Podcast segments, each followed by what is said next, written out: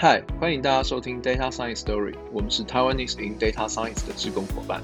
这个 podcast 的主轴是希望在工作之余，把专业知识与职涯经验，通过有温度的方式分享给大家。和所有资料的伙伴，不论是小菜鸟或是老鸟，一起成长哦。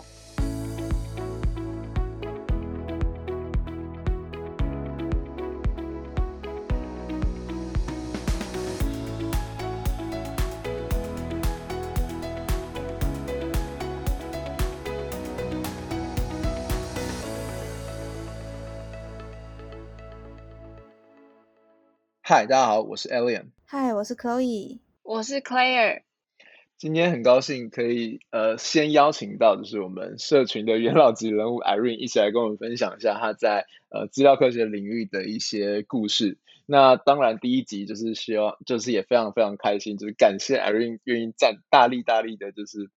帮我们录这一集试播集，因为这也对我们来说是一个全新的挑战。那我想可能是要先请 Irene 自我介绍一下。好啊，嗨，大家好，我是 Irene。那我其实也是这个社群的经营者之一。那今天非常开心，就是以一个 特别来宾的角度来参与这个我们第一集就是在录的 Podcast。好，那呃，我先大概讲一下，其实我大概在资料科学这一块的领域，大概有八到九年左右的一个时间。那近期的话，我在一间旅游电商，就是担任 AdTech。团队的负责人，那主要是在做一些跟资料科学去驱动广告科技或是行销科技的应用。那以及我其实最近这三个月开始，我也有开始在经营一个个人的资料科学的粉专。那里面其实也有在做一些跟资料科学知识的一些分享，然后以及职涯的分享，还有就是谈到一些跟履历相关的主题。那这个粉专叫做 Irene 与与资料职涯大小事。那这个。之后也可以跟大家做一些更进一步的交流。哦，感觉非常有趣，就是阿润在职涯，然后还有社群跟自媒体都有一些心得。那就是想问说，跟阿润聊聊说，当初就是开始建立这个 Woman in Data Science 社群，然后还有台湾 n e s in Data Science 这个社群开始经营的初衷，还有。走到现在有没有什么感想呢？嗯，好啊，我跟大家分享一下。呃，我先仔细回忆一下我当初开始会加入 community 的原因。当初其实我是觉得工作好像有一点单一，然后开始觉得，诶，其实有时候想做的事情可能会被于当下工作的目标而牵制住。那后来我就发现，其实，在 Facebook 上面是有蛮多跟技术相关的一些社群。那我就渐渐的去查这相关的资讯，然后后来就发现 Women Data Science in 台北就是这样的组织，其实开始在招募志工。对，然后我就看到关键字，因为跟女生有关，然后以及又跟资料科学有关，所以我才想说，那我就试着加入看看，然后去认识多一点人，然后看有没有一些可以。发展的空间，所以其实就因为这么单纯的原因，我就加入到这个社群里面，那就一路到现在，好像已经也有两三年左右的时间了。然后我想要跟大家讲，就是我觉得会持续经营是有蛮多还蛮难能可贵的一些理由。那这边也跟大家分享，就是假设未来就是各位有一些，就听听众也想要就是去了解一些台湾的社群在做什么，那大家也可以去想想看，其实是有很多的优点可以帮助得到我们的人生。那包含第一个是我认为，其实我在这两三年的时间遇到蛮多价值观相近的伙伴，那我觉得这个跟在工作上认识的朋友感觉不太一样。对，就是因为我们同时是一个，我们是在一个公益性的组织嘛，然后无偿的去为了要达到一个目标去发起一个活动，那愿意相信这个目标的人，其实自然就会聚在一起。所以价值观相近的伙伴聚集起来之后，我们其实是真的能够很努力完成了非常多事情。那大家也都认同彼此的价值观，所以我觉得这是一个很难能可贵的事情。那很多友谊其实也在那个时候一直到现在。以及包含就是现在就是我面对这些主持人，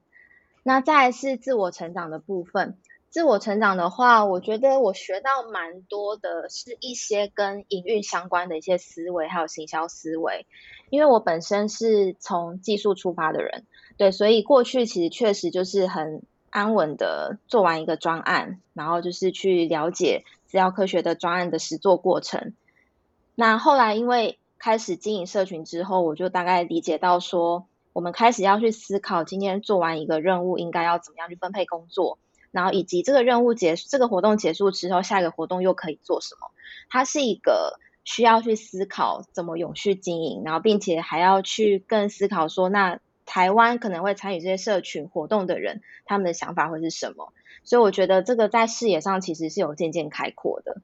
那另外就是行销，因为过去当然也没学过行销，那因为经营这些活动之后，我们也要知道怎么样去曝光，然后并且怎么样去写文案。我觉得这个也是在，因为在运在运营这样的社群，然后渐渐也得到的，所以其实还蛮推荐，就是如果真的想要让自己的职涯有更多的一些视角的时候，那都可以去找到自己比较想去参与的社群，然后去看到更多面向，我觉得对于人生都还蛮有帮助的。嗯，了解，真的就是在就是做这些活动、办活动的时候，可以认识很多人，可以就是学到一些除了资料相关的，就是工作上面用到的东西。那就是在这个路上，你除了就是在接触这些新的，呃，像是营运啊，还有行销的时候，你有遇到过什么样的困难吗？困难吗？自工不好找啊。Oh. 有很多原因啦，因为这毕竟不是一个嗯，就是公司，所以我们并不一定能够提供说哦，今天有多大的一笔预算，然后能够让大家就是呃愿意去做这些投入，所以志工其实不容易找，这也是一个原因。然后再来是大家时间都很忙，因为其实愿意参与社群的大家都有正职，所以你要怎么样去利用下班后以及假日的时间去投入，就是要让。就是大家能够更有规律的去执行这些事情，是还蛮有困难的，所以通常就要花蛮多的力气去思考，说要怎么样去创造一些诱因，去吸引大家愿意继续，包含你们，对，你看你们现在还愿意去 投入一个新的 podcast，其实我很有成就感诶，就是我居然能够，就是让有新的一群人愿意去做一个新的尝试，对，我觉得非常棒。对啊，这也是因为就是你当初跟我们说，就是我们想要做什么就可以做什么，这感觉就是社群一个很有趣的地方，就是可以让你嗯去挑战自己没有尝试过的东西吧，然后有人可以跟你一起做这些事情，还蛮有趣的。对啊，对啊，没错。那就是刚刚你也有提到说，就是在社群有认识价值观相近的伙伴。那这个对于就是你实际上遇到过的有好处吗？对对对，好处。好处包含我们其实会很有趣，是会认识到跨公司的一样在做资料领域的人嘛，所以我们可能会认识其他公司的资料工程师、资料分析师等等，然后也会认识一些在资料职涯相关，但也有去。就是变成是 manager 的角色的人，对，所以很容易其实就可以知道大家在做这种资料相关的工作的时候遇到的困难，而且可以彼此交流，而且不会是以一个敬业的角度啊，或是就是有利益关系的角度互相分享，而是真的是站在就是同样的领域，但是是在不同公司的角度会做一些交流。那这其实得到蛮多，因为蛮多人会去分享他们在工作上遇到的状况。所以我觉得这是一个还蛮不错的地方。对啊，然后嗯，就是可以听到不同公司的人，嗯，然后都是同一个领域，然后大家都是遇到什么样的状况，然后互相分享之类的。说不定会发现有其他很适合自己的职位，然后就可以被内推。哦，对啊，内推这种交换也是可以。对啊，对啊，之后我们可以多找一些就是其他职工也是在做这种角色的人，可以请他们也多分享一下。就除了我们自己知道之外，我们也可以分享给听众。嗯，对，就是在那个职涯方面，就是这我们这一系列的 podcast 很想要，就是邀请到更多资料科学的人来分享他们在职涯上面的一些心得，这样子。那在社群方面，呃，就是很谢谢 Irene 跟我们分享这些。那 Claire 对于 Irene 有没有什么想跟他聊的呢？哦，我这边其实蛮想要了解 Irene，呃，最近进入了 AD Tech 这一块的想法，会有什么新理解或感感想呢？嗯，我当初看到，对啊，就你们想问这题，其实我有点就是不确定。诅咒应该说我不太确定，我可能要怎么样去回复，因为老实说，因为我在行销科技其实做了蛮长一阵子了，我发现其实我很难找到 一些新的技术可以运用在这个环节上。对，那但是我可以跟大家分享一下，就是就是就算在行销科技上面，可能也有一些我觉得目前还蛮夯的。然后以及我也发现，从职涯的角度，也蛮多人会想要跨到行销科技的领域，然后并且是用数据去驱动去做这样的角色，包含就是现在其实数位足迹的数据是还蛮行的，就是大家其实都会很希望可以就是在自己的 App 或是网站上面去把数据收集起来，然后并且针对这些数据去做一些分析。那尤其是现在我们听到的一些 CDP 啊、DMP，然后以及 Google 其实也有提到说，他们接下来 Cookie 的政策会有一些改变嘛。那这其实都会让很多公司开始会有一个警觉，是我好像更应该要重视自己自己家的 Cookie 的数据，那把自己家第一方的数据可以分析得好，那可以创造更多商业价值，所以就延伸了数位足迹这一块。有很多的应用产生，那这些其实这些应用其实它也不是到非常的新，原因是其实大家也都是在努力去做一些，比如说客户分群或是客户转换率预测，这其实过去在 CRM 的领域里面也很常会做这样的应用，那只是说现在换了一种数据源，今天换了数位足迹的数据，那一样也可以去做一些 Cookie 的分群啊，然后以及 Cookie 是否能够成为会员的关键。对，所以我觉得它比较不像是新的技术的变化，而是一个新的概念，然后并且运用不同的资料源，然后去创造的影响，这是其中一个。然后另外一个，我觉得需要去强调的是，社群数据分析也是非常的，现在也是在，虽然也蛮长一段时间，但它一直不断的被需要。对，原因是现在大家都透过社群的曝光去看到很多想要买的东西，并且想要使用的资源，所以我们应该要怎么样去解析像 Facebook、IG 或是 Twitter 等等这种以及论坛上面的数据，然后针对这些数据可以去做一些文本分析的应用，或是推荐的应用等等。这也是现在虽然它不是到非常的新，但是它持续都有被需要，而且。过去其实也不并不一定真的做得非常好的题目，所以目前其实如果有这块相关的一些经验，其实对于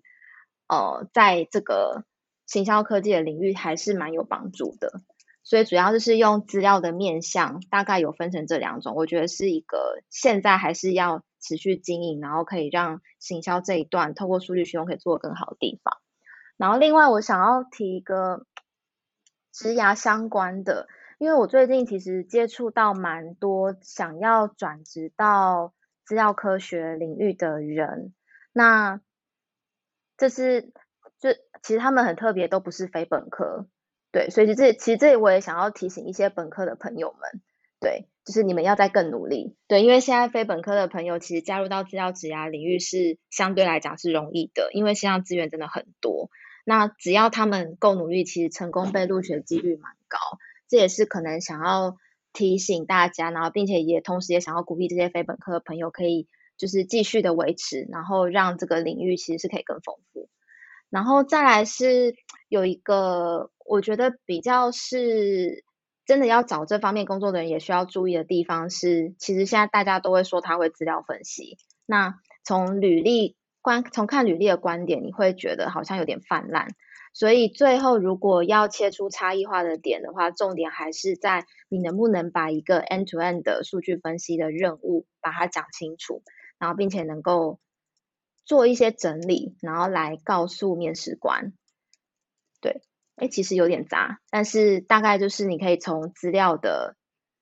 来源来看，现在有些新题目，或者是说它只是旧的题目单转换成新的模式，然后以及如果从呃非从一些想非非本科的朋友要转到资料职涯领域，我们发现其实是有变比较多的现象。然后再来是，如果今天很多人都要去争取资料职涯相关的工作的话，那你可能想要做，你可能想要能够呈现的优势，可能会是比较能掌握 end to end 的一个过程，会比较能说服面试官。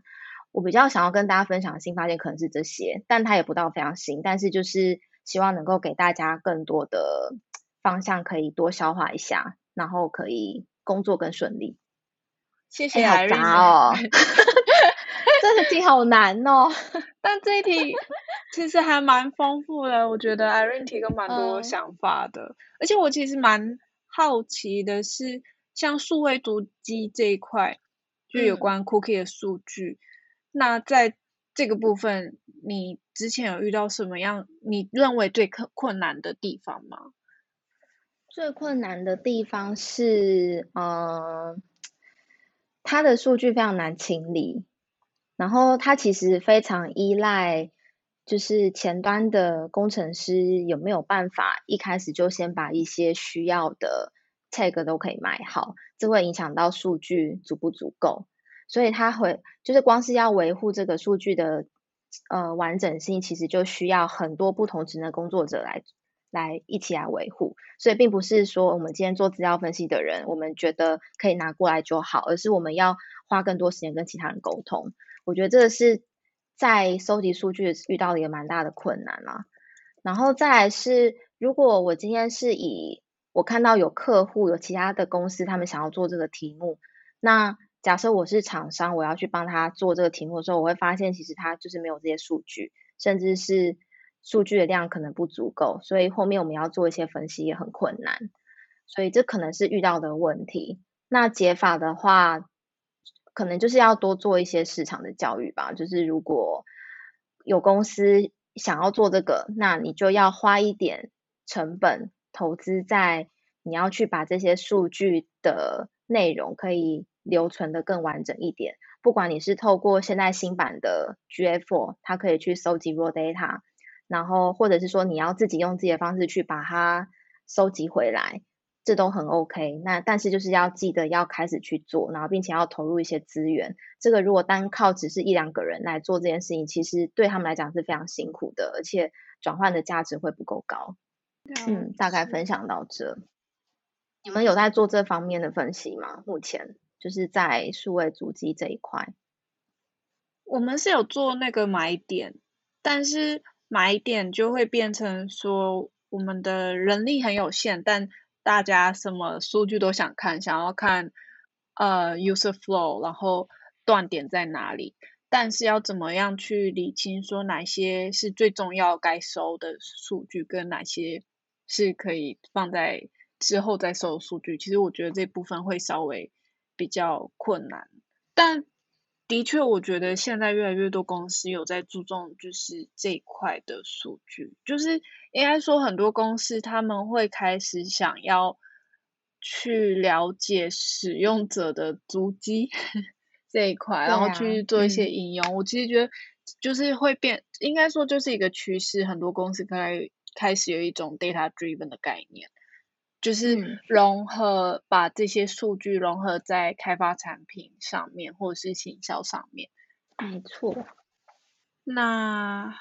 好，那 Alien 还有什么想问的吗？哦，嗨，喂，其实我刚刚其实前面有提到一件事，就是我觉得蛮好奇的，因为前面有提到，呃，目前有很多很多非本科的，或者是很多想要转换跑道的人嘛。那在这个领域，其实竞争会非常非常激烈。那我相信这个时候一定会有一个族群非常的好奇，他们的未来出路是什么？就是呃，可能是本科的大学新鲜人，就是。那我蛮好奇，因为大学新人对他们来说，第一可能没背景，第二他们可能并不了解职场的一些生态。那他们要如何在这么样竞争的环境下，呃，可以脱颖而出？比如说，他们可能可以在进入职场前做一些什么样的准备啊，或者他在大学前可以先去呃努力哪些方向，或者是去呃准备哪些资源。那不晓得，因为最近 Irene 可能也都有在面试嘛，你可能也看了很多新鲜人。那想问问看，就是对于新鲜人要进入这块领域的话，有没有什么建议？嗯。好，那我们分那个进入前跟进入后，就是呃，当就是社会新鲜人，他们想要开始面试找工作的时候，履历上面脱颖而出的关键，其实还是在于就是要把一些作品集写清楚。对，就是不要只有写说哦，我会什么演算法，这个其实大家都知道怎么复制，我都知道可以去拿 s a k i d e n 的那些套件全部写一遍。对，这其实已经变成不是现在面试官会看的重点了，因为大家都会这样写。对，如果是在好几年前，可能这方面因为还比较新，所以大家会对于这些演算法觉得很酷，就是哦，原来你可以做这些事情，很厉害。但现在可能已经不是往这个方向了。我们要做的其实是要能够有更多的比较像是作品集的概念去呈现在履历上。那我大概跟大家讲一下，所谓的作品集大概是什么样子。我近近期其实收到蛮多履历，是还蛮知道怎么去包装自己的。他们会直接去，比如说用 Google Slide 或是 PowerPoint，然后针对一个分析题目，比如说他们要做房价的预测好了，那他就会把它包成是一个 PDF 档。那里面有一个关键过程，就是包含他们会告诉我说，做这个题目当初的原因是什么，以及他到底要解决什么问题，然后再就会顺理成章的把。他们开始去研究这个数据的过程，到底选什么演算法，那做完的成效是什么，他都有把它准备在这个 Google Slide 里面。对，我觉得这是一个还蛮不错的尝试，就是他们知道把题目包装成这样的一个作品集，然后并且去放在履历上。那通常我看到这个，我就会很深入的去看它。对，我就会觉得说，哇，你。其实已经准备好了，你已经知道，就是未来你在工作场合，你可能就会面临到这样的事情，所以你也知道要先准备好。对，这个是在面试前，我觉得可以去开始整理的部分。对，就是要尽量去留下一些你做完一些题目的一个痕迹，然后让它可以被放在履履历里面。好，那如果假设你今天已经很就是恭喜，已经正式就是进入到资料职涯领域，你已经成功获取了第一份跟资料分析啊，或者资料工程师、资料科学家相关的工作的话，那再来你可能可以做的事情，我会偏向就是会建议大家，就是在收到每一个工作任务的时候，一样就是你要一定要知道你做这件事情的原因是什么。然后以及你在做的过程中，你建立了第一版、第二版、第三版模型，都要试着把它都记录下来。每一个版本它变化的原因，会推进你做下一个版本，这都需要被记录着。这个之后呢，也可以变成是你未来迈向下一份工作的一个关键。对，我觉得这个是建议大家就是在工作日常中是可以开始去记录的，因为我们永远不要只想着当下的工作，我们要去想我们是整个职涯。对，所以要留下一些痕迹，然后再来是一定要能，就建议啦，建议要找到能带领自己的 mentor。那我知道其实 mentor 并不一定在每间公司都这么容易找得到，真的能够让你学习的对象。那如果找不到，那就往社群找。现在社群其实也有很多那种 mentorship program，那里面其实都有办法去认识一些还不错的，在这个领域待蛮久的人。我觉得这也是一个可以去。思考的方向，你要多问这些 mentor 问题，那让他们来帮助你去少走一些在职涯上位就是走的一些冤枉路。好，然后第三点的话是目目标导向，这个非常重要，是现在不能只针对一个问题，我就深入的去执行完就好，因为其实大家都会很常会问我说，那我到底要怎么样才能升迁跟加薪？对，就是很多人其实会问这个问题：怎么样从 junior 变成 senior？怎么样升迁？怎么样加薪？那这个其实，如果最后大家都想要，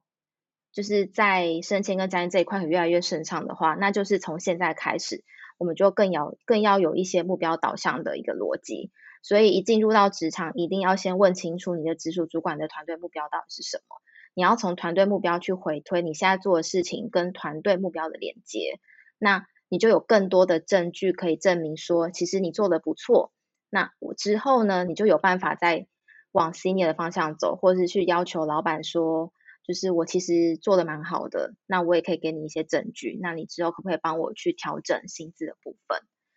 那最后想要给大家的建议就是，真的就是要保持热情啊。多看外界的变化，去提升数据的敏感度，因为毕竟资料的工作其实是非常变化性非常多的，你随时可能就会需要学新技术，然后知道新的资料源，那就是大家都会有一些突发奇想，然后就会去创造一些新的题目，所以只要你栽到这个领域，那你就要 能够去面对就是外界的一些变化，绝对不能闭门造车。对，你既然进来了，你就要去拥抱现在外界的状况，你才有办法在这条路上可以走得更顺畅。对，你一定要一直保持好奇心，这个非常重要。哦，怎么样？回答还行吗？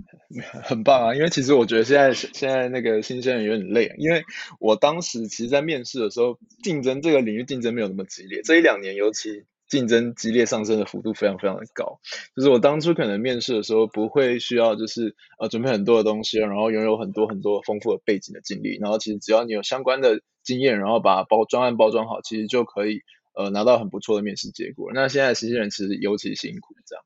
那其实我也蛮想聊另外一件事，就是那当然我们会有。这刚刚是以面试官的角度嘛，那其实以新鲜人角度来说，呃，刚刚是选人，那以新鲜人的角度来说，他们要怎么选公司？因为我们也知道，可能呃新鲜人他可能会拿到很多很多的 offer，那每一件 offer 可能性质都不太一样，可能是甲方啊、乙方啊，或者是一些大型跨国的公司。那有没有建议，就是新鲜人的第一份工作怎么起始？当然我们知道这会有很多的 bias，但是因为以资料科学领域来说，一定会有相关的经验。以你的经验来说，可能怎样的起步会比较好，或者是比较好累积你的职涯？我觉得主要先不考虑甲方乙方好了，也不考虑新创。我觉得，因为最近其实也跟大家有一些聊天的内容嘛，我觉得关键是 可能要先选择有数据的公司。对，这个是非常重要的。我觉得这已经就是撇除掉甲方乙方的概念了。重点是你所在的第一个工作环境有没有数据。好，这边我要先撇除就是。想要创业的人，因为其实想要创业的人，他们的思考方向可能是另外一种。其实这对于他们都是一些他们会愿意想尝试的挑战。那如果你今天就是你并不是真的马上要往创创业的路迈进的话，那我就会建议你第一间找的公司一定要有一些数据可以发展的空间。这对于你来讲会比较好去累积你的技术经验，而且你可以看得够深。因为当有数据的时候，你去完成题目，你才有感觉，你才有办法一直不断的去深度的去做更多的分析，去套用更多的演算法，你才能看到成果。所以我反而觉得数据导向就是一定要先选择有数据的公司，可能会在于你一开始踏入职场会是很有帮助的事情。然后再来是刚刚 Alien 提到的甲方乙方。的工作类型，我觉得也非常关键。这个是第二步，我觉得要考量的点。对，因为呃，其实甲方跟乙方的工作形态差非常多。那我先大概解释一下什么是甲方，什么是乙方。甲方的概念的话，就比较偏向是服务的接收者，比如说就是一些大型的银行啊、电信公司啊、电商等等，他们的状况是他们会需要。可能采购外面的公司的服务进来，来就是来做一些呃，去达达到更多的一些业务的目标，所以他们通常是服务的接收方，就是服务的采购者，大概会是这样的角色。那乙方的意思就是相反，就是提供服务的人，通常就是乙方公司会比较聚焦在某一个领域的题目，然后他会把这个题目可以 scale。然后变成是产品，然后可以销售给更多的甲方公司，这个是可以大致区分的方式。那因为不同的营运目标，你就会发现其实甲方跟乙方学到的东西可能会不太一样。但对我来说，两个都很重要，因为我两边都待过，所以我觉得两边都有很值得待的部分。甲方的话就会比较偏向是你会更容易去理解整个产业的深度，因为你会看到就是产业的目标，你也会认识很多。不同部门的一些同事，然后你就会发现，哦，原来我今天要完成一个，比如说旅游的平台，然后以及就是房房仲的平台，以及我今天要经营一间银行，原来有这么多这么多的分工，其实是需要大家一起努力去完成的。所以你会了解这些组织架构，以及每个组织它都有个目标，以及组织之间怎么协作，然后以及数据会是比较有深度的原因，是因为。就是因为呃，甲方通常最后都是 to C，所以消费者对于这个银行它的一些所有的行为都会被记录在银行的资料库里面。对，所以大概会是有这样的优势。那乙方的话，因为他们一直都是不断要在市场上去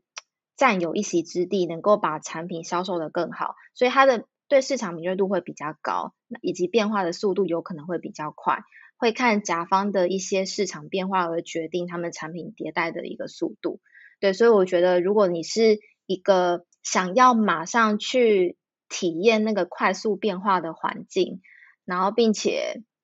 呃，想要直接接触多元的产业的话，那有可能乙方会是你一个还不错的选择。对，所以其实甲方跟乙方我都觉得很好。那重点还是在于你的兴趣在哪里，你的第一份的职涯，你比较想要走理解，比较是大组织型，然后并且去多观察，还是说你想要去比较是变动比较快，然后先针对某一个题目，但可以一次服务到各个产业。这可能是你要先去考量到的，对，所以我觉得都可以选择，但切记一定要记得，你选择的环境一定要能够帮助得到你成长，然后并且去思考说你现在去的地方是不是能够满足得了你下下份工作你要往的目标前进，就你一定要回来去思考这一段，才有办法在职涯上面更有一些计划。好哦，感谢 Irene 的分享，哦，其实我非常认同前面就是。关于一定要去有资料的公司这件事情，因为其实我们像我们在做资料分析的题目嘛，我们一定通常离不开资料跟题目。那呃，如果你去有资料的公司，基本上你基本上解决了一个很大的问题，接下来就是往题目或是往方呃。公司本体的方向去发展就可以了。那其实，在像是乙方或是专案型的公司的话，当然也不是说没有资料，但它的资料可能会来自客户那边，那也会多了很多的你勾选需要去跟客户呃合作啊，交换资料什么的。那当然不会说呃，我觉得各有利弊啊，但就可能会稍微减缓你在资料科学方面的进步的速度这样。但我觉得它是另外一种磨练。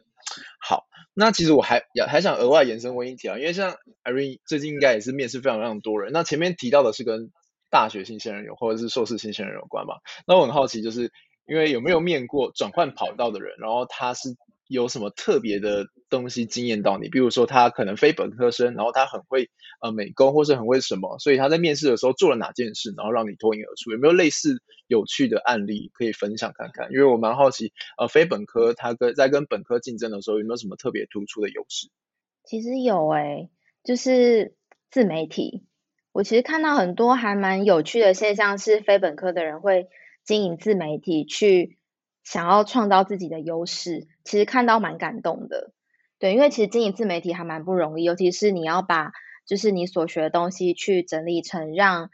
呃更多人看得懂的样子，所以我会发现其实这种人其实他们经营自媒体，然后其实都写得很清楚，都是用这种方式去让呃在面试的过程中可以得到一些证明，对，我觉得这这点还蛮特别的，那其实也。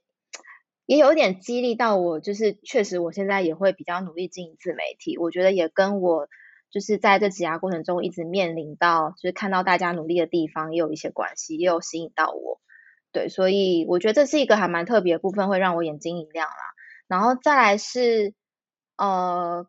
还有蛮多人其实蛮积极去参与很多社群活动，他也会写进去。对，那那些社群活动也有可能可以带来一些作品。这个可能也是一个还不错的方向，然后或者是说学校一些相关跟资料科学的一些社团，那这可能也是我会去看的一些关键。对，只要他能够把这些经验去写成比较扎实的 end to end 的一个过程，那我觉得都蛮有亮点的。这个是非本科跨进来，我觉得看到蛮多蛮有趣的现象。好，感谢 Irene。我想来顺便帮 Irene 工商一下，Irene 有一个自己的 Instagram，前面有提到，那我们当然再宣传一次，就是 Irene DS Life，那这是他的 Instagram，这样欢迎大家去追踪。